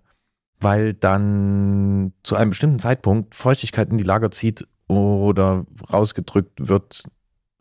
Ist da was dran? Du schaust etwas skeptisch. Das ist die Gerold Meyer-These. also, nee, nee, ich habe das gehört von anderen Leuten. Das, ich das, das, kann, das, kann, ja durchaus sein. Äh, die Frage ist, ob das ähm, an Universitäten ähm, in ähm, Versuchsreihen. Physik, Physiklehrgängen äh, rausgefunden wird oder ähm, ob das wirklich was mit unserem Fahrradalltag zu tun hat. Und da würde ich sagen, da kann man seinem Lager schon äh, sehr großen Schaden zufügen mit Feuchtigkeit ähm, und Wasser. Aber da reden wir am besten drüber, wenn wir dann über äh, die Frühjahrsputzaktion sprechen. Also durch das äh, Hin- und Herräumen des Rades mal ins Warme, mal ins Kalte. Das sollte es aushalten. Christiane hat einmal schon so viele Räder in der Hand gehabt, dass so eine kleine Spitzfindigkeit, so eine Theoriegebilde äh, hier einfach die natürlich ähm, dran zerschellen. An der Praxiserfahrung natürlich kann man Rad auch in die warme Wohnung nehmen. Da war ich vielleicht ein bisschen falsch unterwegs, aber äh, apropos unterwegs, ähm, Henning schreibt noch weiter. Und zwar, ich fahre Warte, warte, warte, mir ist gerade noch was eingefallen. Okay. Manchmal ist es sogar ganz gut, äh, hohe Temperaturwechsel zu haben äh, oder große Temperaturwechsel zu haben. Denn ähm, äh, unglaublich oft äh, gibt es das Phänomen, dass äh, in Stahlrahmen ähm, Alu-Sattelstützen festbacken. Und da kann man äh, durch alles ganz kalt machen, äh, sehr viel erreichen und äh, die Sattelstütze wieder äh, zumindest erstmal rausholen, dann natürlich sauber machen und äh, mit einem ordentlichen Fett neu fetten und, und so. Äh, aber das äh, liegt natürlich, natürlich denen sich die ähm, unterschiedlichen Materialien Stahl, Aluminium und so weiter, unterschiedlich auch aus auch Kunststoff natürlich. Und ähm, damit, ähm, wenn man das weiß, wie sich das verhält bei Hitze oder bei Kälte, dann ähm, kann man eben auch damit arbeiten, um Probleme zu lösen. Das machen wir auch. Und äh, das. Ähm, das heißt, ihr nutzt auch schon mal Eispray oder sowas? Oder? Ja. Also mhm. genau für diesen Fall der mhm. festgebackenen oder gammelten äh, Aluminiumsattelstütze im Stahlrahmen, genau. Spannend. Man kann auch Lager so einbauen. Ne? Also Stahlkugellager, äh, also so Industrielager, äh, kann man fast mit dem Finger äh, in die äh, Passform schieben, wenn man sie vorher ähm, einfriert. Und ähm, das ist ja die, mein Horrorszenario, Lager einbauen, ja. Und ähm, immer Fetten nicht vergessen, bitte. Aber äh, und, und die Passform, ähm, also die Lagerschale sozusagen, ähm, vorher etwas warm macht, mit dem Heißluftföhn zum Beispiel.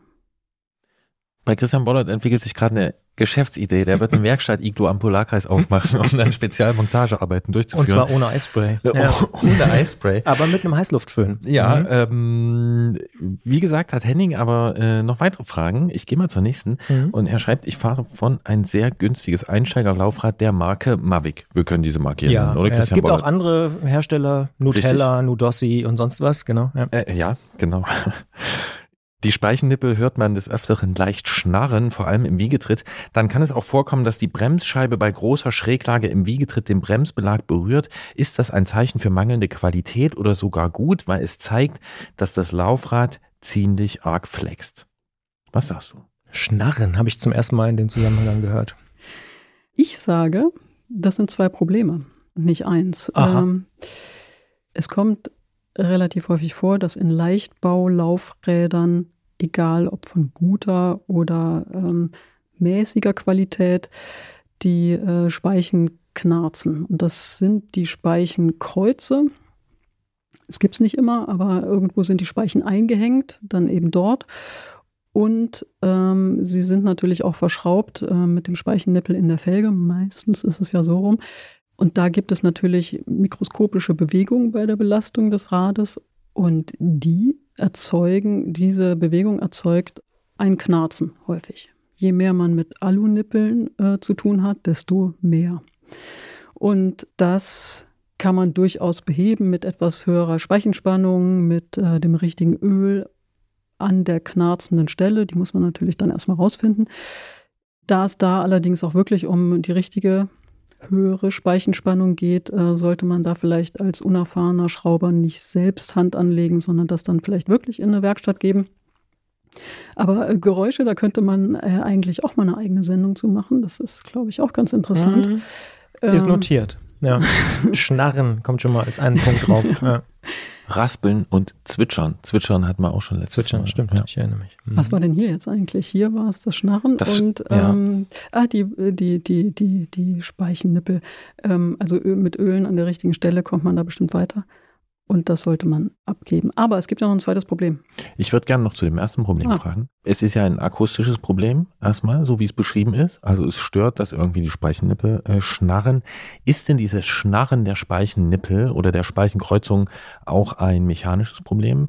Das heißt, ist da zu viel äh, Unruhe im Speichengerüst, dass äh, die Dauerhaltbarkeit beeinträchtigt ist? Oder ist das einfach nur Akustik und äh, wenn man das überhören kann, dann kann man auch damit leben?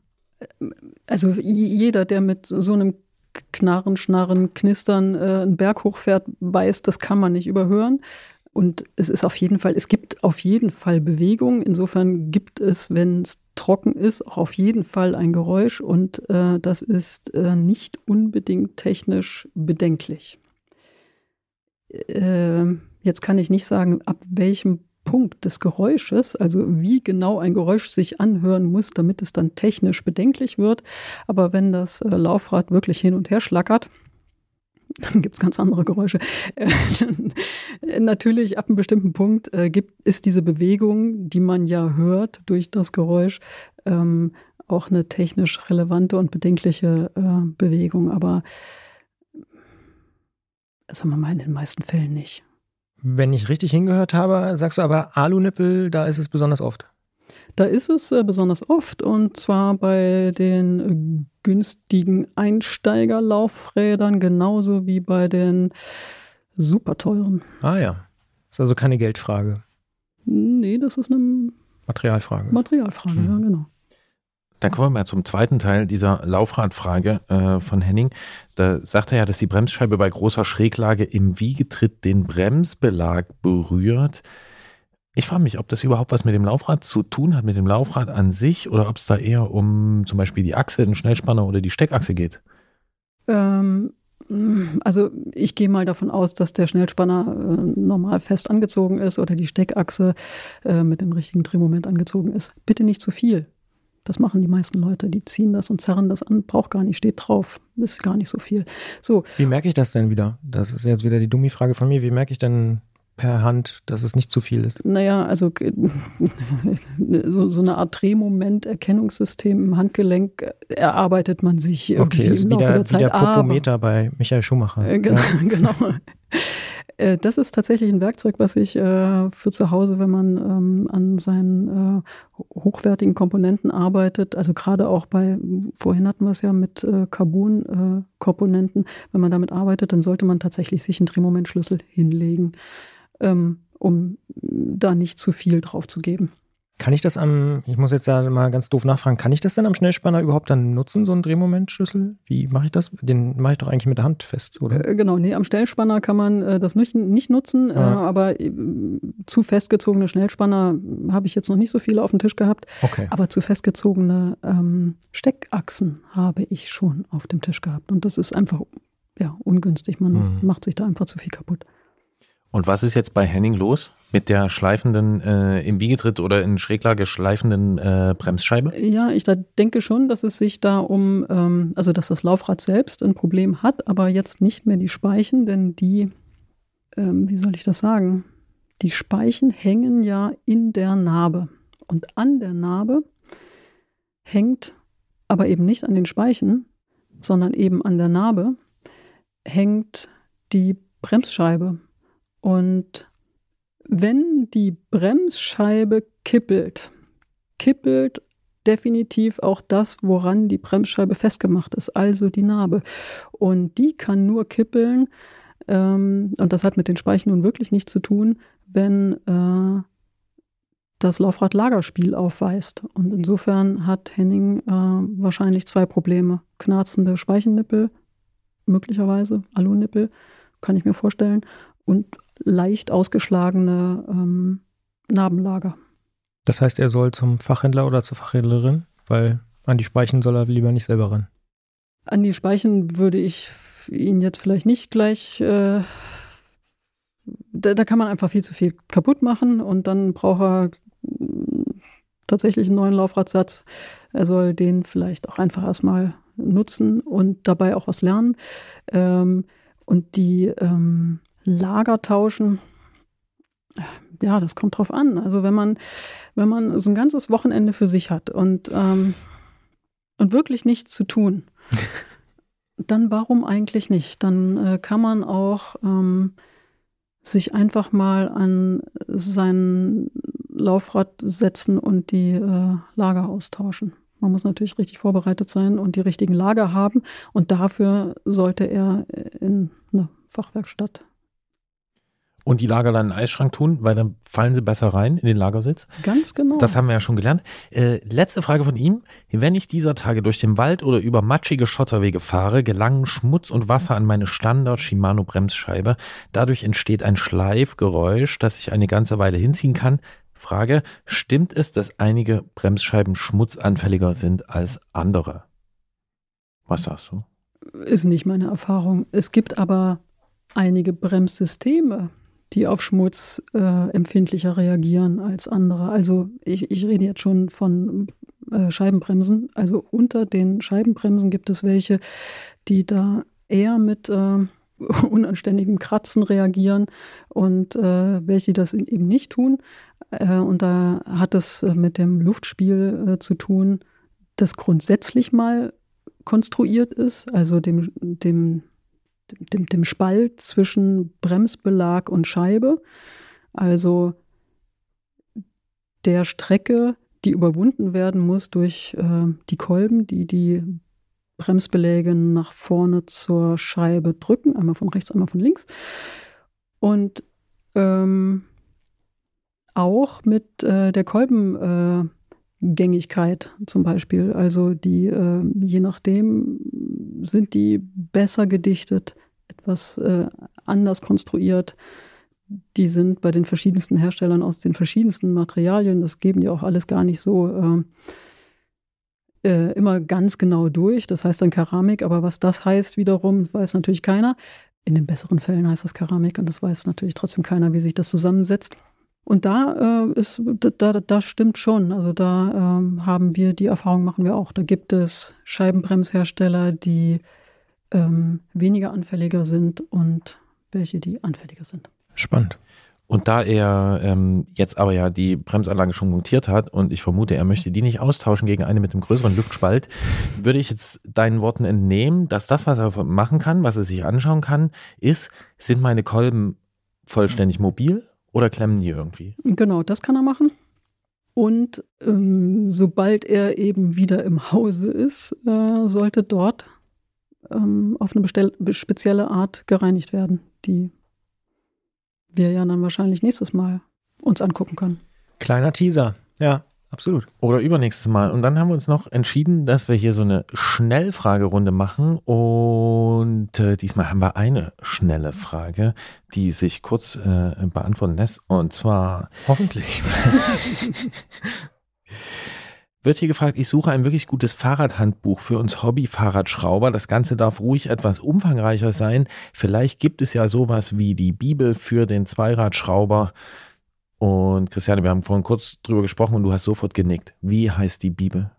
Oh, die Bibel. Nein, es gibt zwei solche Bücher, die äh, sehr umfassend sind. Ähm, das eine, leider nur noch gebraucht erhältlich, äh, heißt Fahrradtechnik Instandsetzung, Konstruktion, Fertigung. Ist von Fritz Winkler und habe ich ganz am Anfang meines äh, Fahrradlebens geschenkt bekommen. Muss man aber im Antiquariat suchen. Muss man jetzt leider ja. im Antiquariat suchen. Äh, und dann hat sich heute, also er, ersetzbar ist natürlich so eine Bibel, ähm, nur durch eine andere Bibel.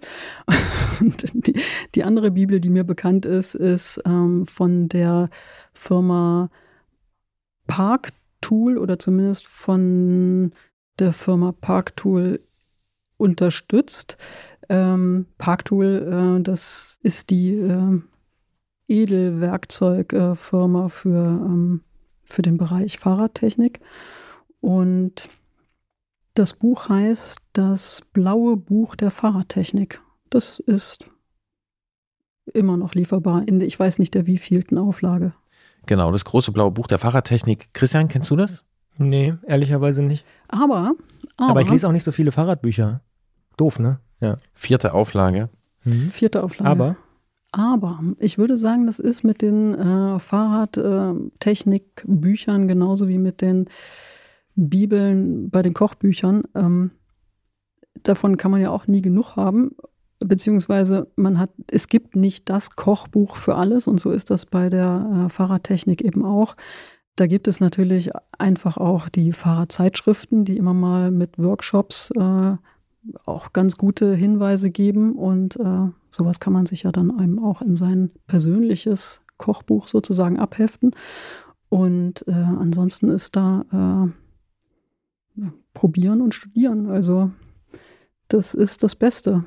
Und ich glaube, Parktool hat auch, wie einige andere, auch, auch noch einen äh, YouTube-Kanal, ne, wo sie auch noch das Ganze als Video äh, anbieten, thematisch sortiert. Ja, also YouTube ist ja sowieso ähm, eine, eine Möglichkeit, sich fortzubilden ähm, und reinzugucken, aber da muss man sich natürlich durch den ganzen Wust des äh, Wahnsinns und äh, des Nonsens äh, irgendwie durchkämpfen.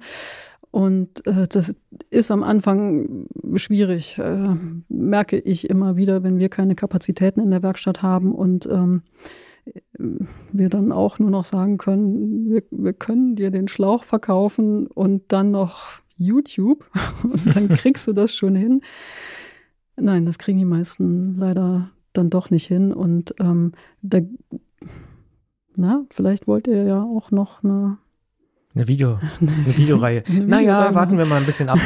Wir haben ja jetzt im Moment relativ viel zu tun mit diesem Podcast schon. Aber ja, hm, vielleicht eines Tages.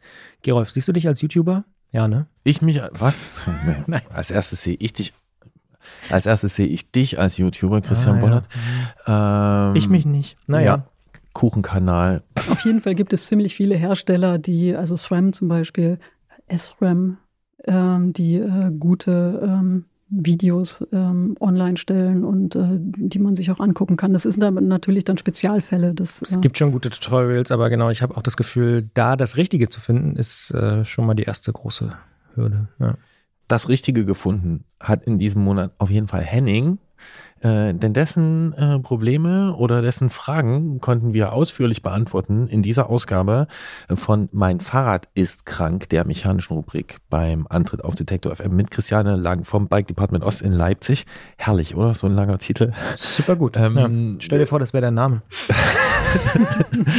genau, wir versprechen, wir haben uns die verschiedenen äh, Fälle äh, notiert, sortiert. Wir werden sie abarbeiten äh, und wir werden in einer der nächsten Ausgaben ein Frühjahrsputz-Spezial machen, um da gleich die ganzen Putzfragen abzuarbeiten. Jetzt haben wir auch schon mal gelernt, wo das Geräusch bei den Speichennippeln, an den Speichennippeln herkommt, wie ich meine Sattelstütze klemme, äh, wenn ich das denn machen will und wie das mit dem Lüftspalt ist und auch noch, wie die Bibel heißt. Und viel mehr kann man eigentlich in einem Gespräch nicht liefern, oder? Das ja, finde ich auch. Die Sache mit dem Klimawandel hatten wir ja jetzt auch, ne? Also Temperaturen und, und so und ähm hatten wir auch noch und Christian Bollert hat noch eine Geschäftsidee geschenkt bekommen. Ach, auch das noch stimmt mit dem Nordpolarkreis und so.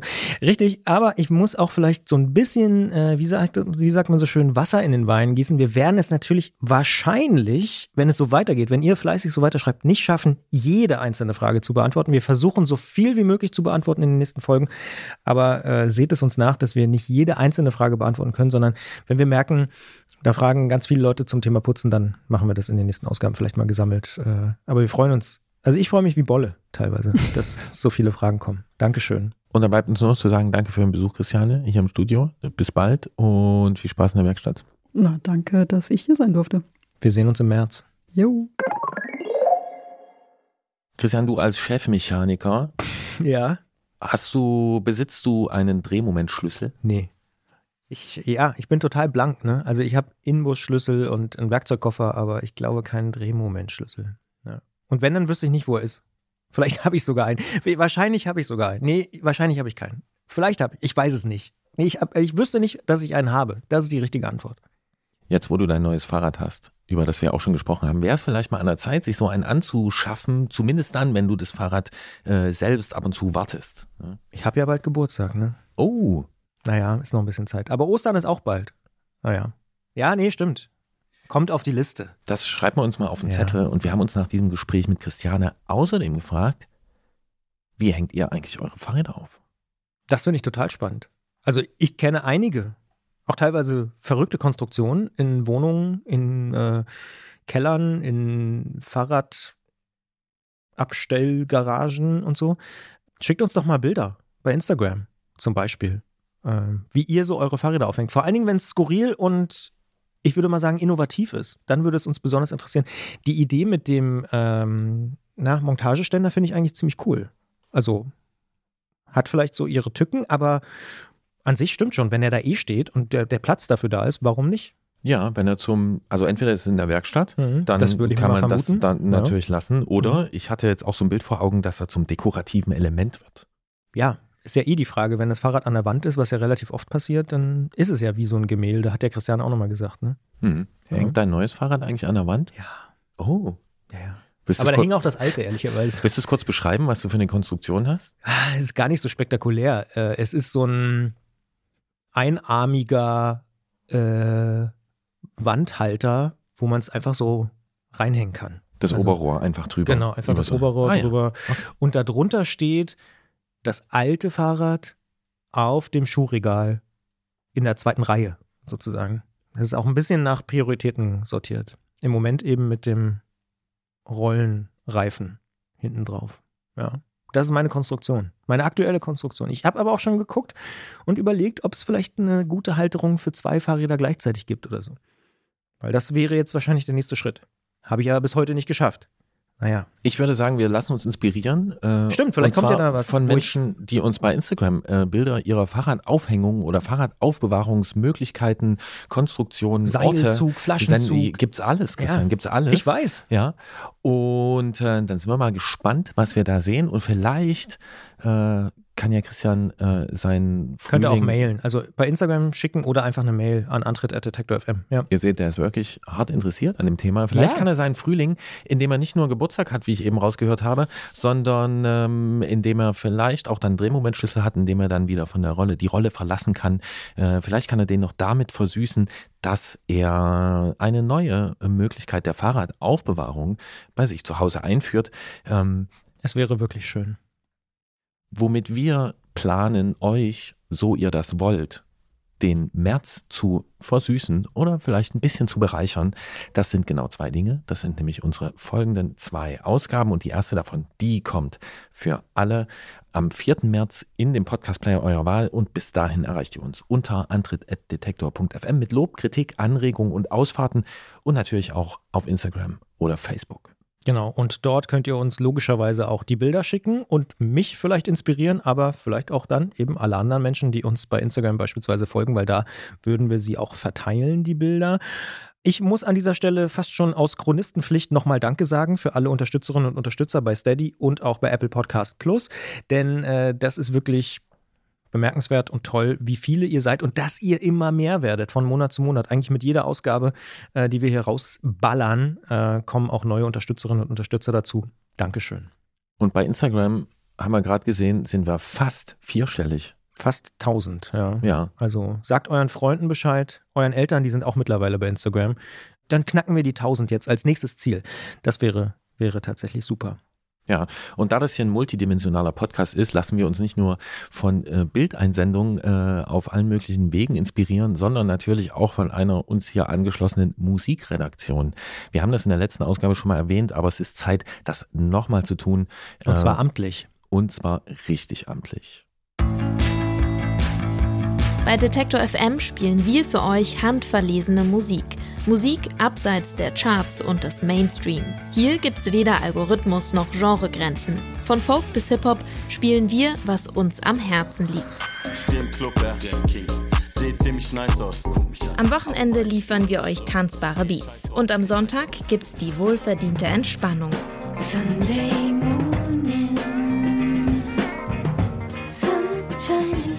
Rund um die Uhr kuratiertes Musikprogramm aus der Detektor FM Musikredaktion. Geht auf detektor.fm und klickt oben links auf den Stream. More pressure, more release, more relief, more belief. More distance, more reach. The truth is, I don't know, it's so deep. I know nothing. I used to think things were so clear. I was so near to nowhere. Beim letzten Mal hatten wir übrigens gesagt, dass Jesse unsere Musikredakteurin neu im Team ist und äh, ich mit ihr auch gesprochen habe im Detector FM Destilliert Podcast. Und das war ihre Stimme, die wir gerade gehört haben. Also Jessie, schöne Grüße. Ist ja übrigens wirklich, wo wir hier aufnehmen, in Studio 3, nur zwei Türen weiter sitzt die Musikredaktion. Also es gibt keine Redaktion bei Detector FM, die näher dran ist am Antritt. Rein physisch, möchte ich sagen. Und aber auch mental. Und ich habe mir gedacht, wenn die schon so nah sind und wenn wir jetzt hier diesen kleinen Einspieler haben, dann können wir sie auch nochmal richtig zur Geltung bringen. Ich bin einfach rübergelaufen und habe gesagt, Leute, was ist in der Rotation? Was ist ein guter Song, der passt? Vielleicht zu einer Podcast-Ausgabe mit ein bisschen Überlänge ist natürlich auch ein langer Song rausgekommen und ich habe wieder was gelernt. Da stehe ich ja drauf.